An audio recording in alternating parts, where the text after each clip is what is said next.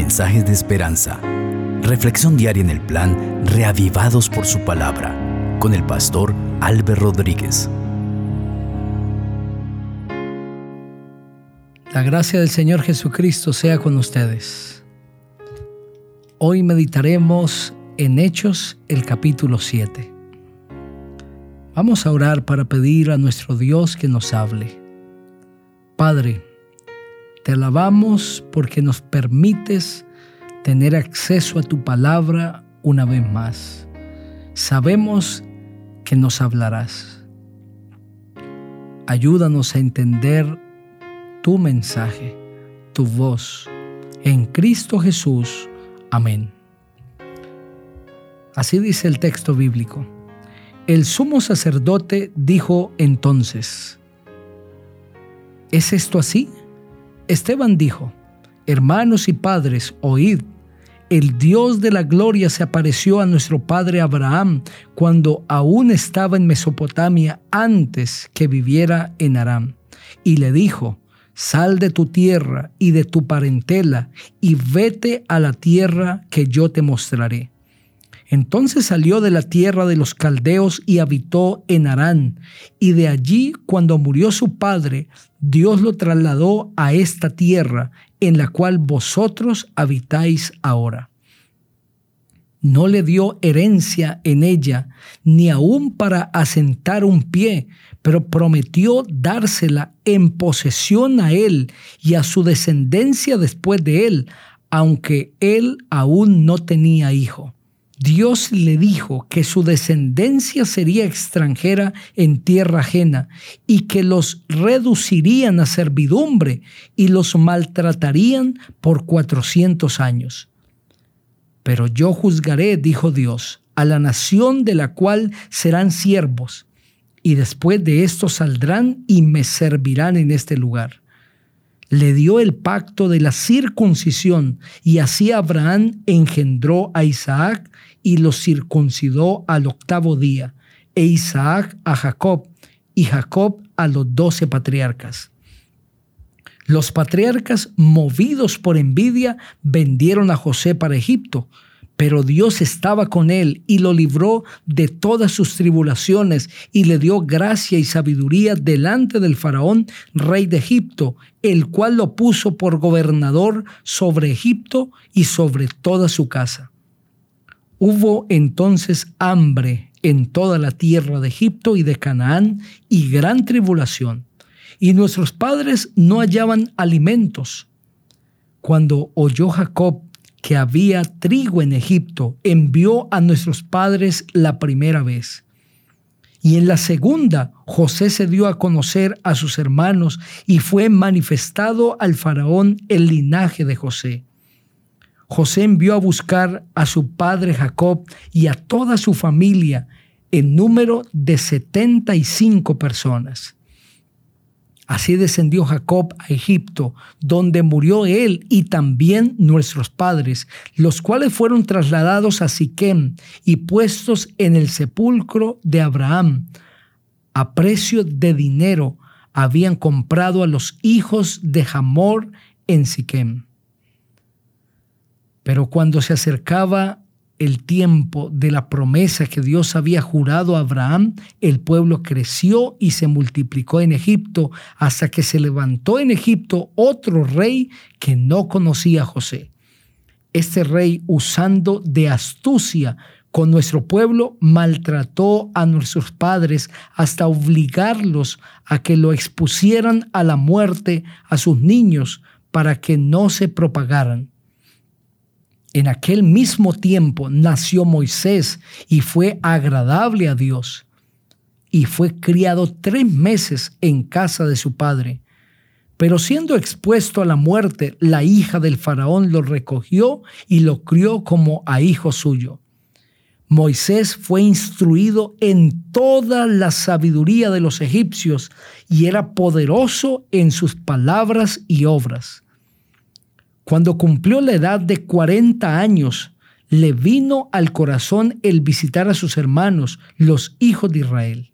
Y al ver a uno que era maltratado, lo defendió y dando muerte al egipcio, vengó al oprimido. Él pensaba que sus hermanos comprendían que Dios les daría libertad por mano suya, pero ellos no lo habían entendido así.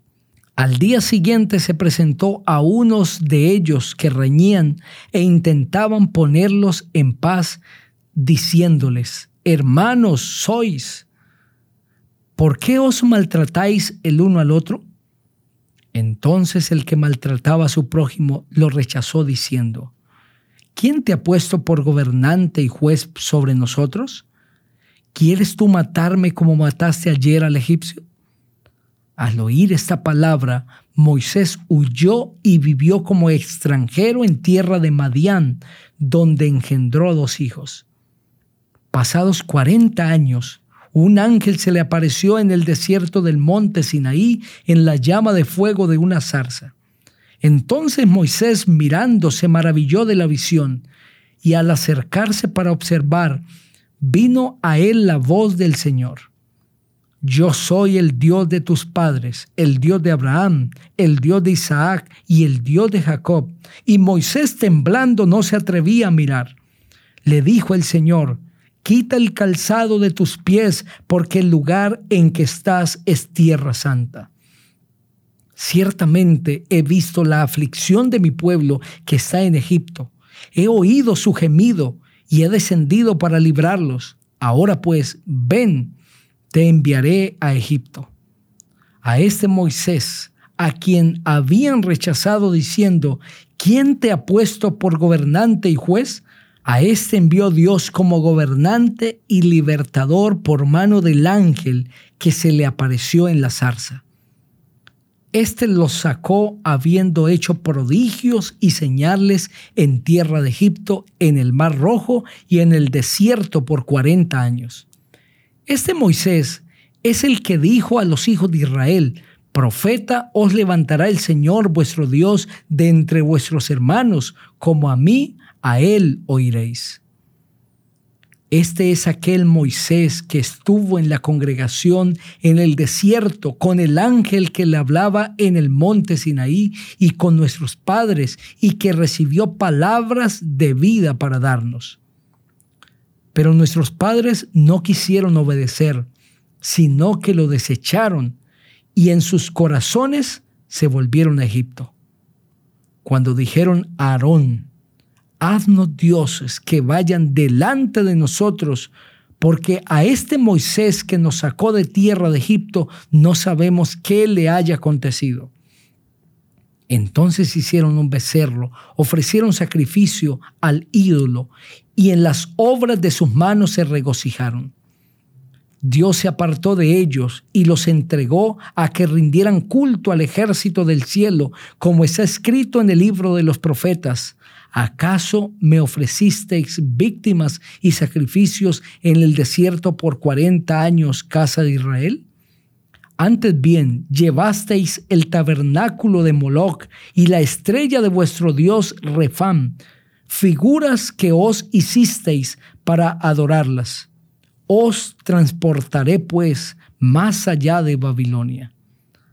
Tuvieron nuestros padres el tabernáculo del testimonio en el desierto, como había ordenado Dios cuando dijo a Moisés que lo hiciera conforme al modelo que había visto, el cual, recibido a su vez por nuestros padres, lo introdujeron con Josué al tomar posesión de la tierra de los gentiles, a los cuales Dios arrojó de la presencia de nuestros padres hasta los días de David este halló gracia delante de Dios y pidió proveer tabernáculo para el Dios de Jacob, pero fue Salomón quien le edificó casa. Si bien el Altísimo no habita en templos hechos de mano, como dice el profeta, el cielo es mi trono y la tierra el estrado de mis pies. ¿Qué casa me edificaréis? dice el Señor. ¿O cuál es el lugar de mi reposo? ¿No hizo mi mano todas estas cosas? Duros de cerviz, incircuncisos de corazón y de oídos, vosotros resistís siempre al Espíritu Santo como vuestros padres, así también vosotros. ¿A cuál de los profetas no persiguieron vuestros padres? Y mataron a los que anunciaron de antemano la venida del justo, a quien vosotros ahora habéis entregado y matado. Vosotros que recibisteis la ley por disposición de ángeles y no las guardasteis. Oyendo estas cosas, se enfurecían en sus corazones y crujían los dientes contra él. Pero Esteban, lleno del Espíritu Santo, puesto los ojos en el cielo, vio la gloria de Dios y a Jesús que estaba a la diestra de Dios, y dijo, veo los cielos abiertos y al Hijo del Hombre que está a la diestra de Dios. Entonces ellos gritando se taparon los oídos y arremetieron a una contra él.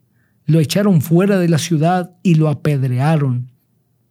Los testigos pusieron sus ropas a los pies de un joven que se llamaba Saulo. Mientras lo apedreaban, Esteban oraba y decía, Señor Jesús, recibe mi espíritu. Y puesto de rodillas, clamó a gran voz, Señor, no les tomes en cuenta este pecado. Habiendo dicho esto, durmió y Saulo consentía en su muerte.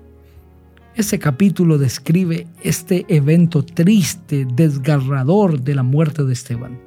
Un hombre que le dio evidencias a los líderes sobre la santidad de su carácter y la dependencia de Dios, pero ellos decidieron darle muerte. Al taparse en los oídos y arremeter contra él, ellos sellaron para siempre la condenación. Pues Esteban muere en el año 34 después de Cristo, cumpliéndose allí el final de las 70 semanas que Dios había determinado para el pueblo de Israel y que están descritas en el libro de Daniel, el capítulo 7. El año 34 fue el año del cierre de la gracia para el pueblo de Israel como nación. Y esto se consumó con la muerte de este justo. De la misma manera, Dios ha establecido que un día la gracia se cierre para todo el mundo. Arrepiéntete antes que el tiempo de la gracia se cierre. Ora conmigo. Padre, gracias por este mensaje aceptamos a Jesús como nuestro Salvador personal antes que la salvación se acabe. En Cristo Jesús. Amén. Dios te bendiga.